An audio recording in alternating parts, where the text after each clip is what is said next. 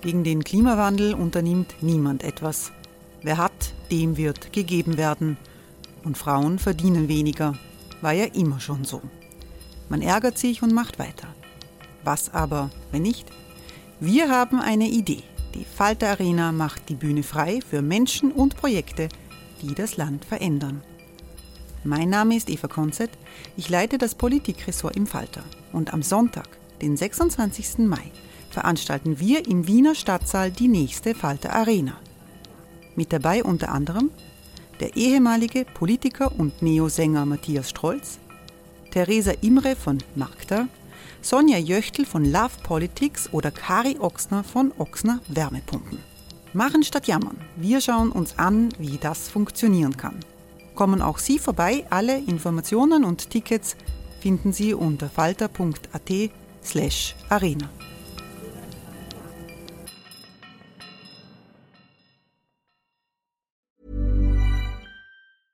Ryan Reynolds here from Mint Mobile. With the price of just about everything going up during inflation, we thought we'd bring our prices down. So to help us, we brought in a reverse auctioneer, which is apparently a thing. Mint Mobile unlimited premium wireless. Have to get 30, 30, bit to get 30, bit to get 20, 20, 20, bit to get 20, 20, bit to get 15, 15, 15, 15 just 15 bucks a month. So, Give it a try at mintmobile.com slash switch. $45 upfront for 3 months plus taxes and fees. Promo rate for new customers for limited time. Unlimited more than 40 gigabytes per month slows. Full terms at mintmobile.com.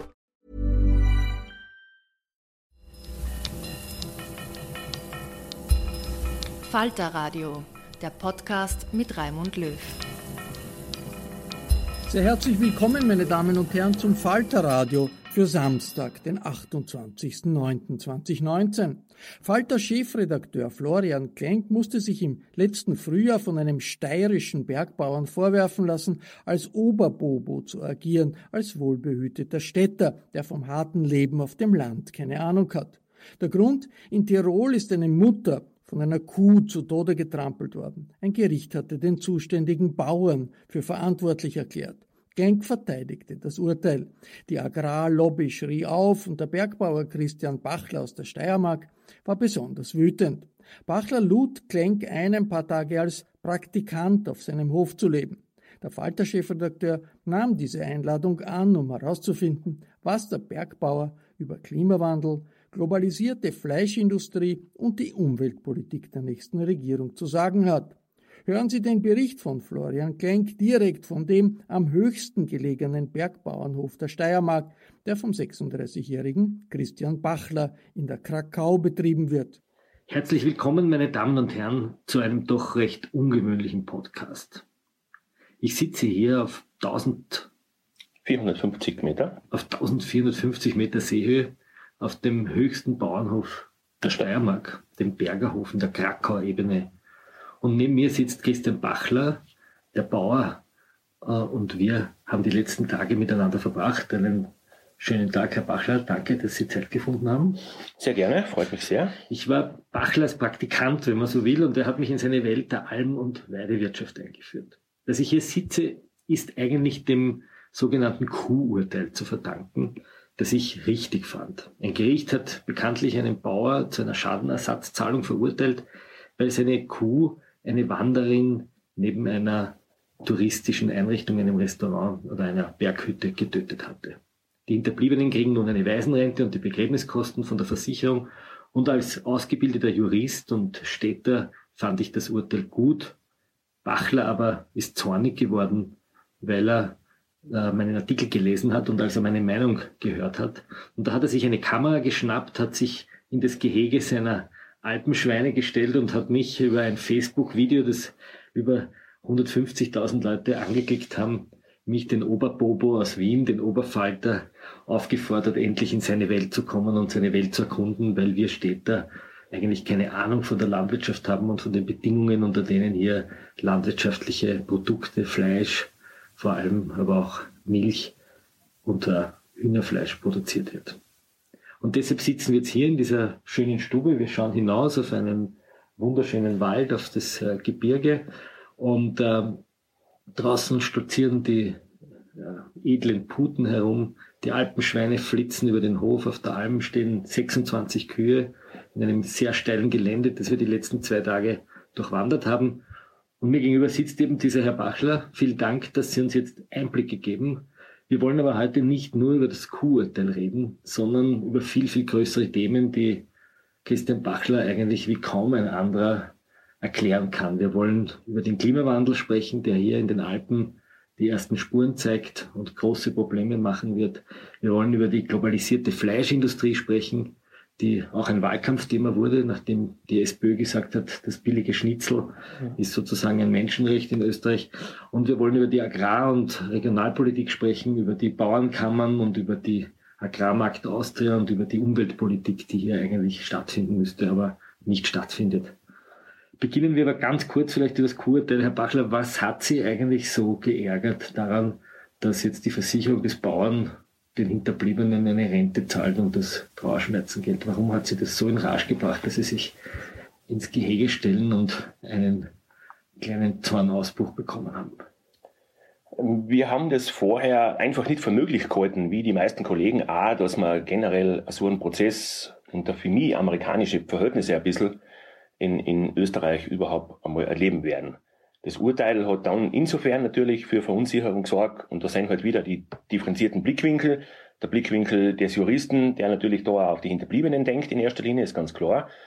Äh, und unser Blickwinkel. Wenn man jetzt bei uns da beim Fenster rausschaut, haben wir einen Wanderweg, einen öffentlichen, der geht einen halben Meter vor meiner Haustür vorbei. Darf ich jetzt dann infolgedessen, wenn eine besondere Verwahrungspflicht oder geänderte Rahmenbedingungen für die Tierhaltung gelten, darf ich dann meine Truthühner noch vor mein Haus draußen auf meinen Grund laufen lassen?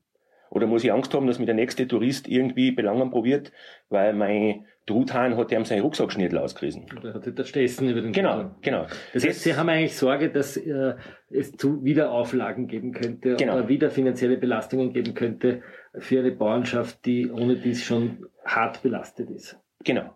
Genau. Und das Thema eben, natürlich wäre das in erster Linie oder mit einer Versicherungslösung theoretisch möglich. Wir erleben aber leider mit dem zunehmenden Tourismus und mit einer bisschen, ich muss das einfach so sagen, Verblödung der Menschen, ähm, ähm, Entwicklungen, die uns einfach Sorgen machen. Also wir haben zum Beispiel Fälle, dass Schwammerlsucher entgegen dem Fahrverbot illegal auf die Forststraßen im Boot unterwegs sind der reißt sich die Ölwanne beim Auto auf und probiert mich als Grundbesitzer dann oder als Wegerhalter Hofbau machen, weil er sie beim illegal Fahren in meinem Boot das Auto demoliert hat.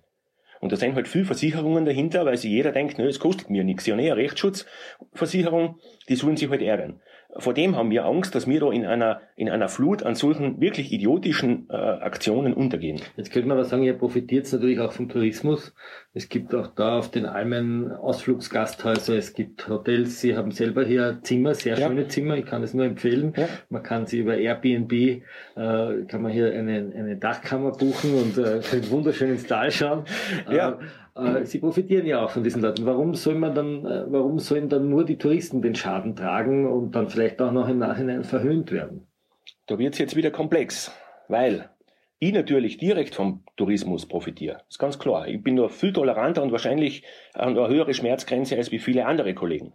Andere Kollegen, die vom Tourismus nur indirekt über vermutlich äh, zum Beispiel eine bessere Infrastruktur durch die Gemeinde profitieren, aber nicht direkt im eigenen Geldtaschel, äh, der hat natürlich ganz eine andere Hemmschwelle als wie mir. Und ich glaube, so ähnlich dürfte der vorher in Tirol auch gewesen sein. Äh, der Bauer vorher, wo das Unglück passiert ist, dürfte weniger profitieren oder halt nur indirekt äh, oder weniger ja einfach weniger profitieren als der Wirt am Ende des Tages. Und da ist halt dann die Bereitschaft, irgendwas zu tun, äh, enden wollend, nennen wir es einmal. Kommen wir kurz vielleicht abschließend, das Urteil ist ja. jetzt äh, verändert worden. Es ist jetzt der Schaden 50-50 aufgeteilt worden. Also die Hälfte hat die Mutterschuld, die diesen Hund an, an, an, mit einem Karabiner an sich gebunden hat. Dafür wurde ein Mitverschulden attestiert, weil der Hund nicht weglaufen ja. konnte. Der Fall geht jetzt zum obersten Gerichtshof, er ist noch nicht entschieden. Aber kommen wir vielleicht zu anderen Themen. Wir befinden uns jetzt ganz kurz vor einer sehr entscheidenden Nationalratswahl und äh, ein Thema, das sozusagen die nächsten Jahre prägen wird, prägen wird ist der Klimawandel, ist äh, ist die, ist die Auswirkung äh, des, des, der, der, der Erderwärmung auch auf die Wirtschaft, auf die Landwirtschaft. Wir sind äh, hinaufgewandert auf ihre Alm hinein ins, äh, ins Tal und äh, äh mir ist aufgefallen, dass sie, bevor wir dorthin gefahren haben, äh, zwei lustige Dinge gemacht haben. Sie haben ein Steinöl gekauft für die Hörner ihres Jacks und eine Tinktur, eine blaue, die sie dem Jack über das Fell geschüttet haben Das hat mich sehr verwundert. Erstens, dass es Jacks gibt und zweitens, warum sie mit blauer Tinktur überschüttet werden. Was hat das alles mit dem Klimawandel zu tun? Ja, das wird jetzt komplex. Ne? Jacks haben natürlich in der Obersteiermark grundsätzlich gar nichts verloren. Ähm, das ist ein Experiment, was wir jetzt seit einem guten Jahr bei uns laufen haben am Betrieb. Ähm, die Jacks haben den Vorteil oder haben spezielle Eigenschaften.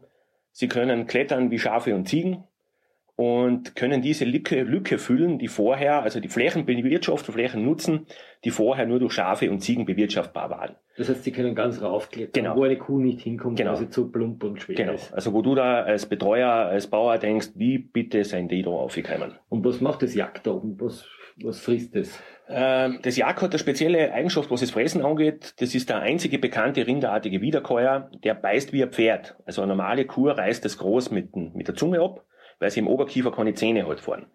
Der, der Jak beißt, zwickt das richtig ab und kann sehr tief abgrasen und sucht von sich aus, vom Instinkt, trockenes Gras, was eben Rinder zum Beispiel verschmähen.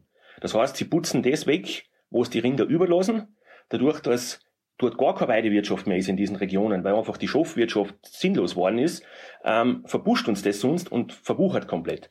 Und so probieren wir jetzt mittelfristig diese Flächen wieder äh, nutzbar machen oder zu nutzen, weil wir einfach sehen, wenn wir diese Flächen nicht mehr nutzen, haben wir viel größere Lawinen, wir haben viel mehr Murden im Sommer. Weil Und die, weil die Lawine sozusagen auf dem großen, langen Gras liegt Genau. und ins Tal rutscht. Genau, Und reißt dann den Erdboden mit. genau, genau, Das heißt, damit verschwindet auch äh, wertvoller Almboden. genau, genau. Also Jetzt stellt man die Frage, warum gibt es keine Schafe? Ich meine, es gibt ja mehr denn je, essen die Leute Lammkoteletts in den feinen Restaurants oder in den Supermarktregalen Ja. auch Lammkoteletts. Das Ja. hat es in meiner Kindheit so noch nicht gegeben. ja. Äh, warum habt ihr keine Schafe da oben?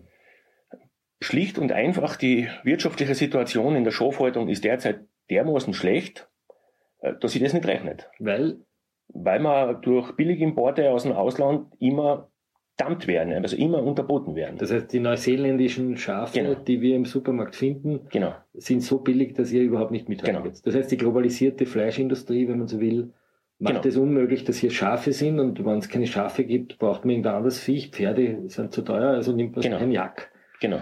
Und warum hat das Jack aber jetzt die blaue Tinktur am Rücken?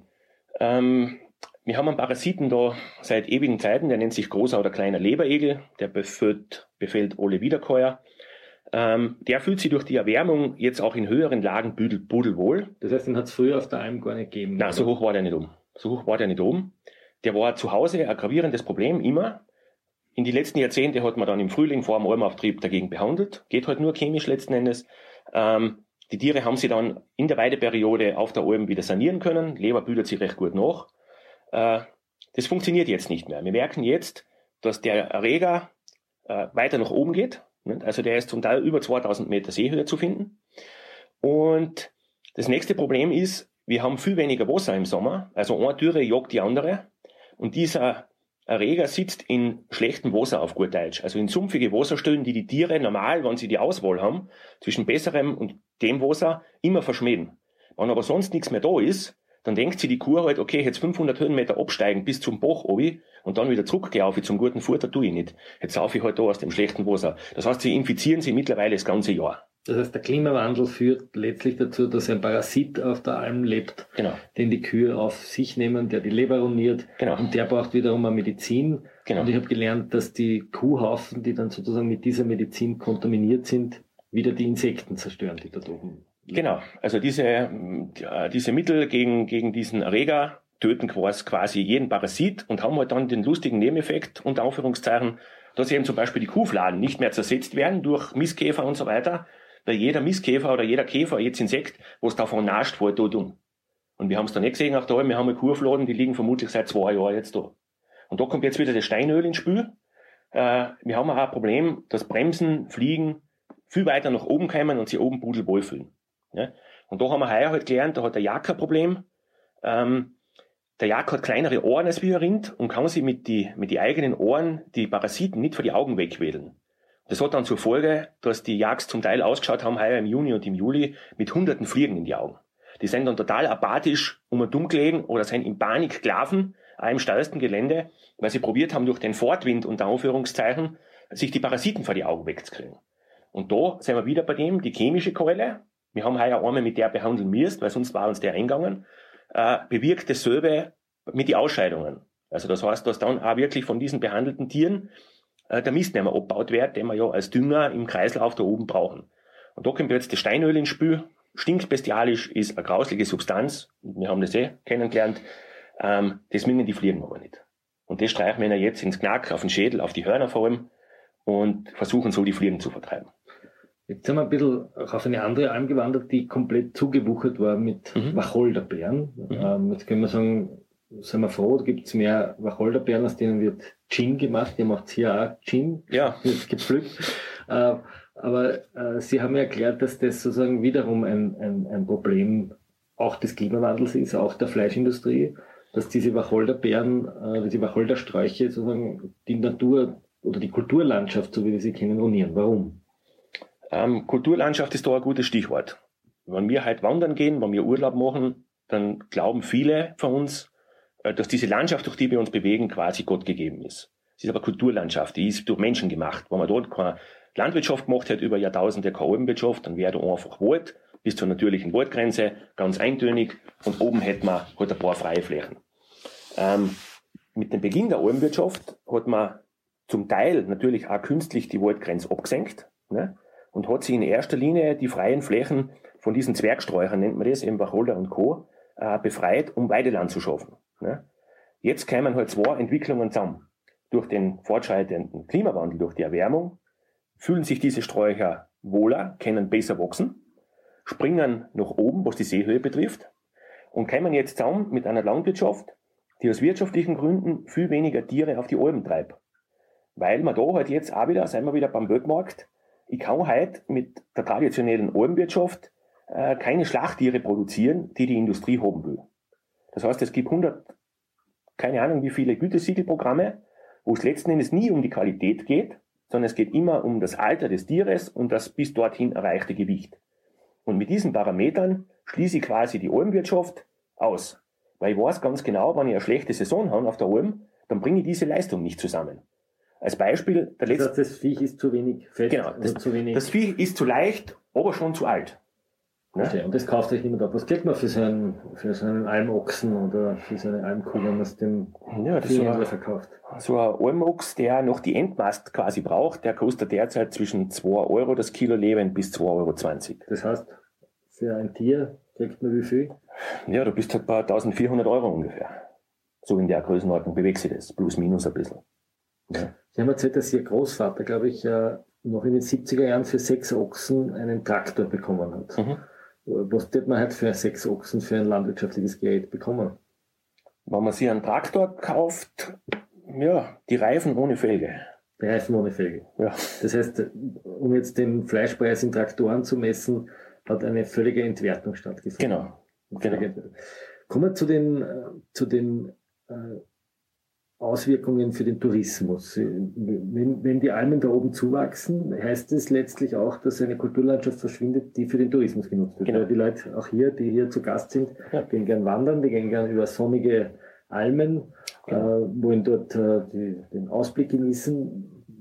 Wir blicken da jetzt hinüber auf eine Bergkette, äh, wo Sie mir gesagt haben, dass die Baumgrenze sich langsam nach oben schiebt, dass es sozusagen immer bewaldeter wird, dass die niederen Dauern in 100 Jahren komplett bewaldet sein werden. Was heißt das für die Region? Ja, das hat dramatische, äh, dramatische Folgeerscheinungen. Bei uns ist jetzt die Waldgrenze circa auf 1900 Meter. Ähm, also Ever catch yourself eating the same flavorless dinner three days in a row?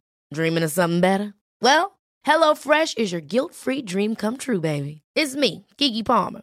Let's wake up those taste buds with hot, juicy pecan crusted chicken or garlic butter shrimp scampi. Mm. Hello Fresh. Stop dreaming of all the delicious possibilities and dig in at HelloFresh.com. Let's get this dinner party started.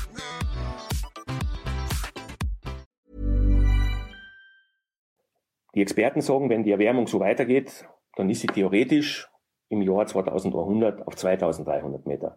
Unsere Berge sind im Schnitt aber deutlich niedriger als 2300 Meter. Das heißt, soweit irgendwie möglich vom Gelände her, wo nicht wirklich nur Steine sein, wird das Gelände, werden die Berge bewaldet sein. Und das ändert natürlich das Landschaftsbild völlig. Weil ich komme jetzt da her als Tourist, weil ich eben diese Abwechslung will. Ne? Ich freue mich, dass ich jetzt eine freie Flächen habe, dann habe ich ein bisschen Wald, wo ich Schwammerl suchen kann, dann habe ich eine Alpenflächen, dann habe ich einen See. Wenn das alles nur mehr eintöniger Wald ist, und ober der Wald ganz oben die Kampfzone eben mit dem Wacholder, mit den lästigen Sachen, bis zu den Gipfeln geht, ähm, da ist die, die Begeisterung enden wollend. Das heißt, man braucht Schnittschutzhosen, um... Genau, aber Holder, wir haben sehr kennengelernt, der ist bissig, nicht? Also der hinterlässt wirklich Spuren auf die Füße. Das ist nicht lustig. Ihr verbringt mittlerweile sehr viel Zeit damit, mit Motorsägen diese Wacholder wegzusägen. Genau. Ähm, kommen wir zum, zu einem zweiten Thema. Ähm, wie wir da durch den Hof spaziert sind, da gibt es ein Gehege, das sind äh, merkwürdige schwarze Schweine, es sind keine Wildschweine. Mangalitzer-Schweine gibt es zwar hier auch, aber es sind merkwürdige schwarze Schweine, die äh, längere Haxen haben, als man sonst hätte. Was ist das für ein, äh, für ein Tier? Das sind sogenannte schwarze Alpenschweine, die galten in Österreich seit über 100 Jahren als ausgestorben und eigentlich auch als weltweit ausgestorben.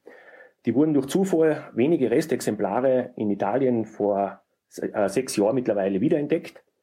Und die waren, also man hat noch neun Exemplare gefunden und man hat mit diesen neun Exemplaren ein Erhaltungszuchtprogramm gestartet, weil man eben sieht und auch wir sehen, diese genetische Reserve, man muss sich ja vorstellen, diese Tiere haben die Menschheit oder die Menschen im Alpenraum über Jahrhunderte durch alle möglichen Krisen begleitet durch die kleine Eiszeit, durch wärmere, schlechtere, bessere äh, klimatologische Perioden. Die haben eine genetische Möglichkeit, dass sie sich anpassen. Ne? Wenn wir diesen Schatz, diesen, genetischen Schatz verschwinden lassen, was tun wir dann vielleicht in Zukunft? Ne? Was bedeutet das im Klartext? Diese Schweine, die kann ich im schlimmsten Fall einfach wieder im Wald halten oder so wie mir auf der Wiesen. Die haben die Eigenschaft, dass sie aus Grünland Muskel bilden können, Fleisch und Speck. Ne? Das heißt, ich brauche kein Soja und genau. muss keinen Regenwald flachlegen genau. und wieder brennen, so wie wir es jetzt im Sommer erlebt haben, sondern die können einfach das fressen, was auf der Wiese ist. Genau. So wie die Boten, die hier durch die Wiesen streifen und einfach die Heuschrecken von den blühenden Gräsern ganz pflücken. Ganz genau, ganz genau. Sie haben erzählt, dass Sie eine, eine dänische Landwirtschaftsexpertin hier hatten, eine Schweinezuchtexpertin, mhm. die Ihnen erzählt hat, dass es eigentlich überhaupt keinen Sinn macht, äh, für einen Hof, wenn er weniger als äh, 10.000 Schweine zu züchten. Was hat Ihnen die erzählt? Was ist das für eine Welt? Treten wir mal ein in die Welt der Fleischindustrie. Ähm, man muss vielleicht für die nicht so landwirtschaftsaffinen vorausschicken, äh, die dänische Landwirtschaft wurde uns Bauern immer als die Vorzeigelandwirtschaft in der EU äh, präsentiert. Die sind effizient, die sind weltmarktorientiert, die exportieren so und so viel Prozent. Da müssen wir hin. Ne? Also Masse. Masse. Qualität ja. ist völlig Nebensache. Das heißt, das Geld, das ein Bauer verdient, soll er genau. ste stecken in die in den Bau von großen Schweineställen und in große Fleischfabriken. Genau. Also eine genau. Industrialisierung, bis so wie im Beginn des 20. Genau. Jahrhunderts das Handwerk industrialisiert wurde, genau. soll man auch die genau. Schweinewirtschaft industrialisieren. Genau, es geht nur noch um Produktivität. So und so viele Schweine pro Arbeitskraft, das ist die wichtigste. Was verdient man dann pro Schwein? Was hat sie erzählt? Also die Dame hat ganz lustige Sachen erzählt. Die sagt, alles unter 1000 Schweine ist Hobby. So lernen sie es den Schülern in Dänemark. Damit ist 90 Prozent der österreichischen Schweinebetriebe im Vollerwerb schon mal ausgeschlossen vor dem Spiel. Ob 3000 Schweine, sagt sie, wäre jetzt Nebenerwerb, da kann man in einem guten Jahr ein bisschen Taschengeld verdienen. Die wichtigste Kennzahl schwankt zwischen 5000 und 5500 Schweine pro Arbeitskraft, dann redet man von Vollerwerb. Das heißt, der Betrieb hat eine Chance, dass er weiter tut. Äh, die reden von einem Gewinn pro Schwein zwischen 4,50 Euro und in einem guten Jahr 6 Euro, vielleicht ein bisschen mehr. Das heißt, wir reden von einem Schwein, das äh, die Sonne nicht sieht, das genau. Äh, die meiste Zeit in einem Stall mit Spaltenboden steht und genau, ganz klar. Und, äh, und was passiert, wenn das Schwein in die Sonne kommt? Die haben natürlich Probleme, weil Sonne ist da nicht vorgesehen. Nicht? Also die haben zu wenig Pigment in der Haut, weil man da, dem Konsument ja eingeredet hat, die Krusten vom Schweinsbraten, wenn ich das aus der Verpackung tue, das soll die, die, die Schwarte muss total weiß sein. Ne? Und die Dame hat da äh, irgendwie so zwiespältig berichtet, in Dänemark wollen die Leute jetzt auch ein bisschen öko und auf das sind sie quasi nicht vorbereitet. Was machen sie jetzt? Sie holen aus Weißrussland Billiglohnarbeiter die bei die Schweine, oder die Schweine mit Sonnencreme einschmieren, damit dass man es halt jeden Tag für eine Stunde in Auslauf treiben kann, weil sie ohne diese Sonnencreme am Rüssel und im Gesicht solche Sonnenbrände hätten, dass sie am Abend nicht mehr fressen. Und das kostet natürlich Leistung. Und auf die Frage, ob einer das noch normal vierkommt, sagt sie halt, ja, Schutterzug. Das ist eine völlige Perversion Absolut. einer Tierzucht. Also wir sehen da draußen kleine Schweineln, die sich im Dreck suhlen, die sich genau. Äh, genau. durchgraben. Was, ja. was, was macht ihr für einen Umsatz für so ein, mit so einem Schwein, mit so einem alten Schwein? Naja, wir rechnen halt, dass er so ein Alpenschwein mindestens 1500 Euro Umsatz bringen muss. Und das gegenüber die vielleicht 125 Euro, die das Schwein dem, dem dänischen Bauern bringt, ähm, da braucht man über eine Wertigkeit oder was gar nicht reden. Das heißt, ihr tut euer Schwein selber verarbeiten. Genau. Und genau. man kann das, wir machen jetzt ein bisschen Werbung, das dürfen wir ausnahmsweise, wenn wir es deklarieren. Man kann bei Ihnen das Fleisch sozusagen in ganz Österreich bestellen und das Genau. wird in einem Styropor-Kistel geliefert, Genau. gekühlt und kann sozusagen direkt vermarkten. Genau. Reden wir ein bisschen über das Schlachten. Äh, Sie haben erzählt von diesen sogenannten Turbo-Schlachthöfen Ja. und haben erzählt, normalerweise, wenn man ein Schwein schlachtet, dauert es ungefähr zwei Minuten, bis dieses, bis das Leben, Sie haben das Genau. sehr schön formuliert, bis das Leben aus dem Schwein entwichen ist. Genau. Was passiert in Turbo-Schlachthöfen? Sie haben das einmal gesehen, was, Da reden wir von, äh, wie Tönnies in, in, in Nordrhein-Westfalen, die schlachten mehr als 25.000 Schweine am Tag. Ne? Da reden wir von Schlachtgeschwindigkeiten von sechs Sekunden pro Schwein. Damit meint man, dieser, dieses arme Schwein, das dort steht, als Arbeiter aus irgendeinem osteuropäischen Land, ähm, der hat sechs Sekunden Zeit für zum Beispiel den Handgriff da den, den, den Stich zum Blutentzug zu setzen. Ne? fünf Sekunden. Sechs Sekunden, Sechs Sekunden, ist da. sechs Sekunden. Genau. Nach sechs Sekunden ist das nächste Schwein da. Da stellt sich für mich die Frage, wer ist das ärmere Schwein? Das Schwein, was dort geschlachtet wird, oder das Schwein, das arme Schwein, menschlich, das dort steht und die Arbeit macht. Da musst du durchtragen.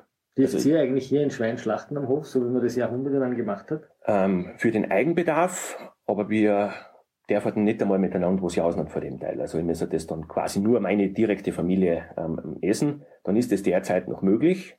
Wobei wir aber in der Regulierungswut, die da bei uns grassiert, schon befürchten, dass das über kurz oder lang wegen irgendeinem Schickimicki-Blödsinn äh, auch obtrat werden wird. Und warum darf ich das nicht essen? Ähm, weil das nicht behördlich beschaut worden ist, das Tier.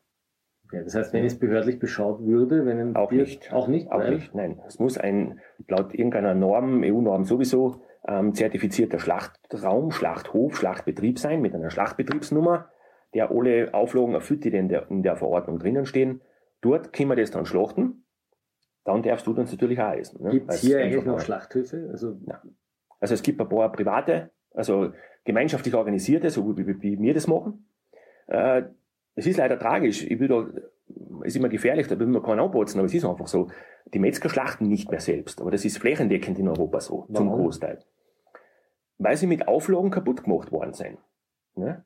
Und natürlich auch, da sind wir, da kommt dann der BWLer und der Banker und sagt, du, wieso kaufst nicht das fertig zerlegte Schwein, den Schweinebauch zum Speck machen, ähm, direkt beim Schlachthof. Das ist doch im Einkauf viel billiger, als wie wenn du jetzt einen österreichischen Metzger, falls du noch einen findest, du hinstößt und der soll das halbe Schwein zerlegen. das heißt, er kauft dann aus Litauen oder aus irgendeinem entfernten EU-Land das billige Fleisch. Ähm, zu- die werden natürlich zum Großteil österreichisches Fleisch kaufen. Wobei österreichisches Fleisch lustig ist, wenn man weiß, äh, wie viel Soja in einen österreichischen Schwein oder Händel reinsteckt. Das ist ja eigentlich ein brasilianisches Viech. Wenn ich 80% meiner Eiweißration aus Brasi brasilianischen Soja äh, beziehe, mit was für einer Rechtfertigung stempel ist dann ein steirisches Schwein? So selbstkritisch müssen wir als Das heißt, es Landwirtschaft sein. eigentlich äh, brasilianischen Urwald auf Genau, aber ist auch bei uns groß geworden. und ist bei uns groß. und wird dann vom Rumänen oder vom Litauer geschlachtet und dann für irgendwelche Speditionen aus Malta kreuz und quer durch die Gegend geführt, bis es dann da bei uns in Murau ist und da dann zu Speck verarbeitet wird. Und die Schlachtanfälle gehen dann wieder nach Afrika und äh, machen Genau. dort den, Genau. den Agrarmarkt kaputt. Genau. Wie kann man aus diesem System entkommen? Gibt äh, es ist ja sozusagen ein, ein nicht nur ein Zornbauer, äh, zu Unrecht hat man sie den Wutbauer genannt, wir haben das da scherzhaft verwendet.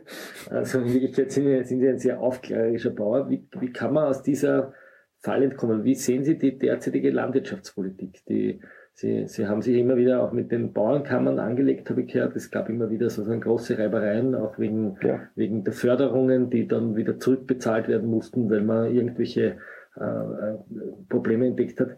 Wie kann man an die Zukunft denken in dieser Politik? Wir brauchen einen fundamentalen Wandel.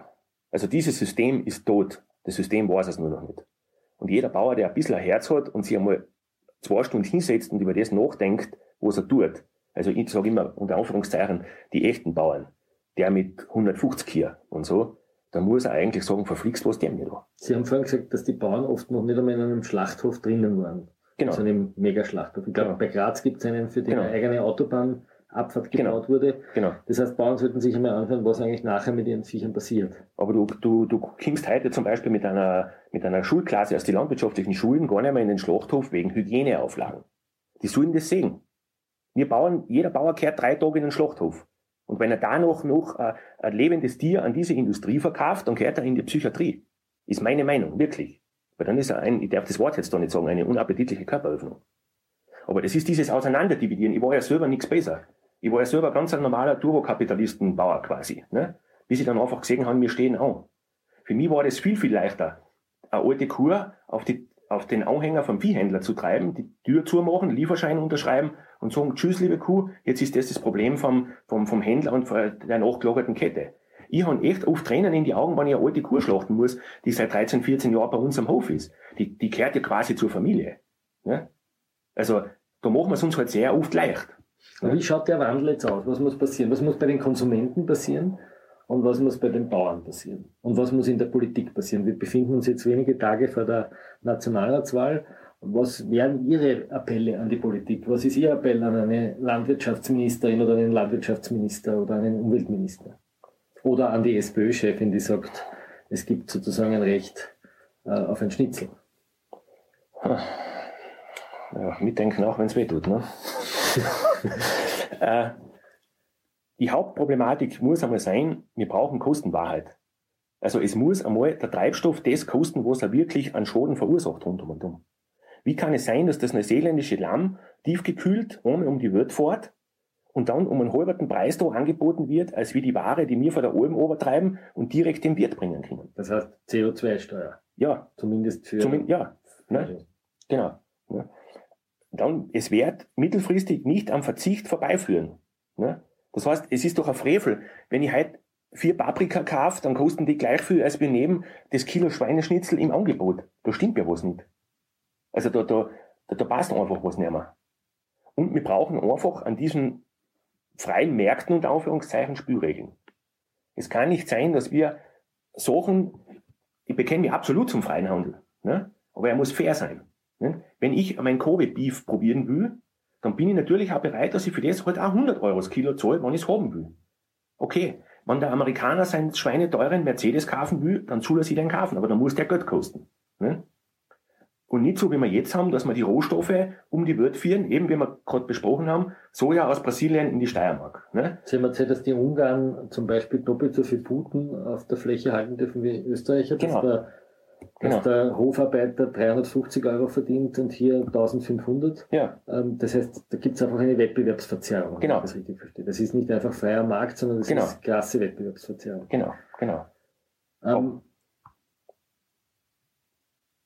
kommen wir zum, zum Ende, zum, zum, zum Schluss. Sie ähm, haben jetzt sehr ausführlich über die Fleischindustrie gesprochen, über, die, über den Klimawandel. Äh, wir sitzen da in der Stube und hinter uns ist so ein Haufen Prospekte, äh, wo man einen Prospekt gesehen hat von einem großen Industriefleischlieferanten, der die Gastronomiebetriebe äh, versorgt. Da gibt's das Schweinefilet um 6 Euro den Kilo, das Rinderfilet, ich glaube, um äh, 16, 16 Euro. Ähm, wie sehr nehmen Sie denn Ihre eigenen Nachbarn in die Pflicht, die Gasthäuser, die Hotels, die bei diesen großen Industrieketten kaufen? Sollten die umdenken, so wie das vielleicht in Vorarlberg zum Teil schon passiert, dass sie mehr regional kaufen, dass auch die Touristen vielleicht darauf bestehen, regionalere Dinge zu kaufen? Ja, definitiv. Das Problem ist, und da müssen wir uns halt alle bei der Nase nehmen, wir haben halt über Jahrzehnte jetzt eingeimpft gekriegt, Geiz ist geil. Wir haben nichts zu verschenken. Es ist mir völlig wurscht, was vorher oder nachher passiert, ich muss konsumieren. Und genauso ist das natürlich für den Wirt auch. Der ist nicht, der muss halt auch, der, wir haben auch fundamental gewechselt. Ne? Das ist nicht einfach, das, das, das ist ein, ein beinharter Kampf nach wie vor. Ne? Und da ist halt dann natürlich, gehe ich jetzt aus der Komfortzone aus und stelle mir den und sage, wir wollen das anders machen. Oder sage ich, okay, solange es irgendwie geht, rafen wir halt weiter. Und das passiert halt rundum und um. Wir hadern einfach weiter. Wir wissen alle ganz genau, dass wir auf den Abgrund zufahren. Ne? Aber wir hauen nicht einmal ein bisschen die Bremsen rein, geschweige denn von der Notbremsen. Und das erschreckt mich. Das war ein mahnendes Schlusswort. Christian Bachler, vielen Dank für, die, für das Praktikum, für die sehr tiefen, sehr exklusiven Einblicke, für das Enthüllen eines Alltags, eines ganz normalen, aber widerständigen äh, Biobauern. Ich glaube, Sie sind ja zertifizierter Biobauer, Ja. aber de facto ein Biobauer.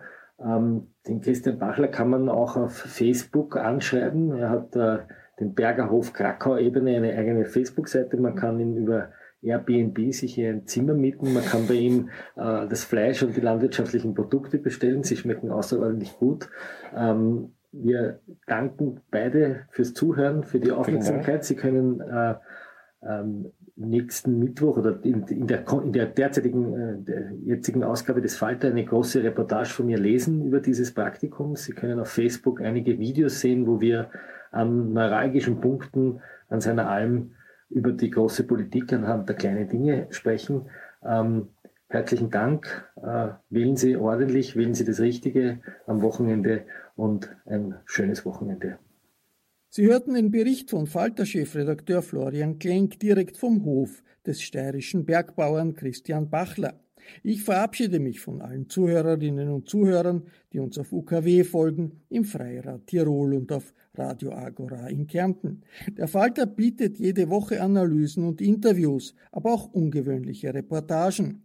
Wenn Sie den Journalismus des Falter unterstützen wollen, dann ist ein Abonnement der beste Weg. Ein Falter-Abo können Sie auch im Internet bestellen, über die Internetadresse abo.falter.at. Auch diesen Podcast können Sie abonnieren über die Plattform, auf der Sie uns hören, und das ist sogar gratis. Wenn Sie uns positiv raten, dann hilft dieses Rating den berühmten Algorithmen, das Falterradio sichtbar zu machen. Ursula Winterauer hat die Signation gestaltet, Anna Goldenberg betreut die Technik. Ich verabschiede mich bis zur nächsten Folge.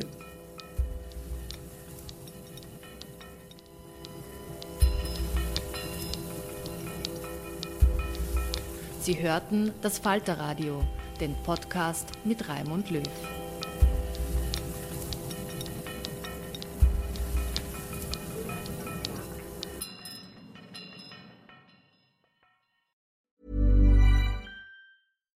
Hi, I'm Daniel, founder of Pretty Litter. Cats and cat owners deserve better than any old-fashioned litter. That's why I teamed up with scientists and veterinarians to create Pretty Litter. Its innovative crystal formula has superior odor control and weighs up to 80% less than clay litter. Pretty Litter even monitors health by changing colors to help detect early signs of potential illness. It's the world's smartest kitty litter. Go to prettylitter.com and use code ACAST for 20% off your first order and a free cat toy. Terms and conditions apply. See site for details. Hey, it's Paige DeSorbo from Giggly Squad. High quality fashion without the price tag? Say hello to Quince. I'm snagging high end essentials like cozy cashmere sweaters, sleek leather jackets, fine jewelry, and so much more. With Quince being 50 to 80% less than similar brands. And they partner with factories that prioritize safe, ethical, and responsible manufacturing. I love that. Luxury quality within reach. Go to quince.com slash style to get free shipping and 365 day returns on your next order. Quince.com slash style.